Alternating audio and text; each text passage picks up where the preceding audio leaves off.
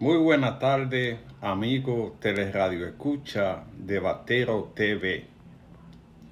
Después de un ensayo, filtrado o no por el gobierno, sobre la reforma fiscal, y ante la negativa del pueblo dominicano, los partidos políticos, los religiosos, los clubes, y todo en el sentido general, el presidente le habló a la nación y dijo que no era el momento de hacer la reforma fiscal, que se iban a centrar en el gasto bien ordenado y que ahora no, no era momento para esta reforma. Parece que el presidente escuchó la voz del, pueblo, ya que ante el gran azote que vive la nación, presentar una reforma sería un desafío a la tranquilidad pública y a la paz social. Tal como pasó en Colombia, que el presidente anunció y sometió una reforma y eso se convirtió en un infierno con muertos, atropellados y todo. En la República Dominicana había pasado lo mismo, porque la gente no tiene empleo, la gente no tiene, no tiene recursos y hay una situación delicada que vive la nación dominicana. Además, que antes de una reforma fiscal se deben revisar las exoneraciones de los diputados, las exenciones en combustible a las grandes empresas, los grandes salarios que, que tienen funcionarios, la alta nómina en publicidad. Se debe revisar todo el mal gasto de dinero que hacen funcionarios solamente para brillar. Este es un país de gente pobre que necesita que sus funcionarios entiendan que no están en Suiza. Luego de esas revisiones de los gastos, de revisar lo que se han robado y de todo, entonces se debe hacer un pacto fiscal donde participe todo el mundo y que paguen lo que más tienen. No se pueden grabar los productos de primera necesidad porque esto afectaría a la población más vulnerable. No se pueden eh, grabar los salarios de los trabajadores porque esto va a afectar a la nación dominicana. Esta decisión fue sensata del presidente de escuchar y no someter esta reforma que podría traer intranquilidad a la ciudadanía.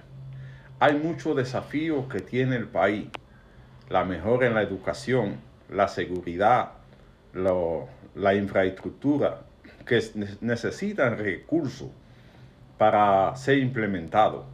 Pero esos recursos no pueden salir a cotilla del pueblo, del que menos tiene, del motoconcho, del ama de casa, del salón de belleza.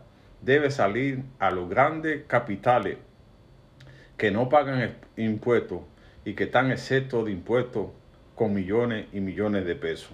Se debe tratar de evitar la evasión fiscal para que todo el mundo se ajuste a la ley y así se pueda recaudar más dinero.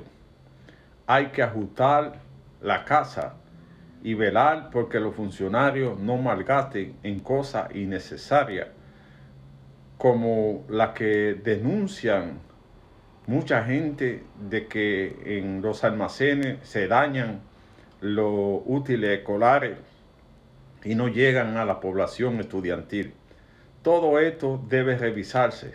El gobierno debe nombrar una comisión de seguimiento al gasto público y ver cómo se gasta, cómo los funcionarios dan contrato eh, fácil. Todo esto debe ser revisado para después poder hablar de una reforma fiscal. Es verdad que el país está tributando poco, pero lo que se consigue son malgastados por funcionarios que no entienden que el dinero del pueblo es de todo. El presidente sabía que esto iba a tener un costo político si se atrevía a, a entrar o a introducir esta reforma fiscal, porque no cuenta con el apoyo de los partidos de oposición y del pueblo en general. Una reforma en estos momentos es inaceptable, ya que mejor hay que darle a la gente los programas de solidaridad para que puedan subsistir hasta en, en, este gran azote. Da pena ver que en la República Dominicana mucha gente murieron con esta enfermedad y esa gente, los familiares han quedado endeudados y no ha habido un fondo de compensación que ayude a esta gente a salir de, de este problema. Así como ellos, están los campesinos que han perdido su forma de producción y que no tienen cómo seguir trabajando. Esta situación agrava al país porque se encarecen los productos de primera necesidad, porque la gente no tiene ayuda en el campo para poder seguir trabajando. Una reforma fiscal debe ser consensuada con todos los sectores políticos. Llevar al mínimo los privilegios para que y, recaudar lo más impuestos que se pueda, castigar la evasión de impuestos para que así la gente esté consciente de que no es solamente para un solo sector, sino que todo el mundo tiene que pagar. El caso de los impuestos es un caso muy, muy tedioso, porque cuando la gente le dice que le van a aumentar los impuestos, se mete en problemas. Pero es una situación que vive la nación y que se debe corregir en cualquier momento de una forma consensuada. Así que saludamos la decisión de Abinader de retirar este paquete fiscal que iba a traer intranquilidad a la República Dominicana.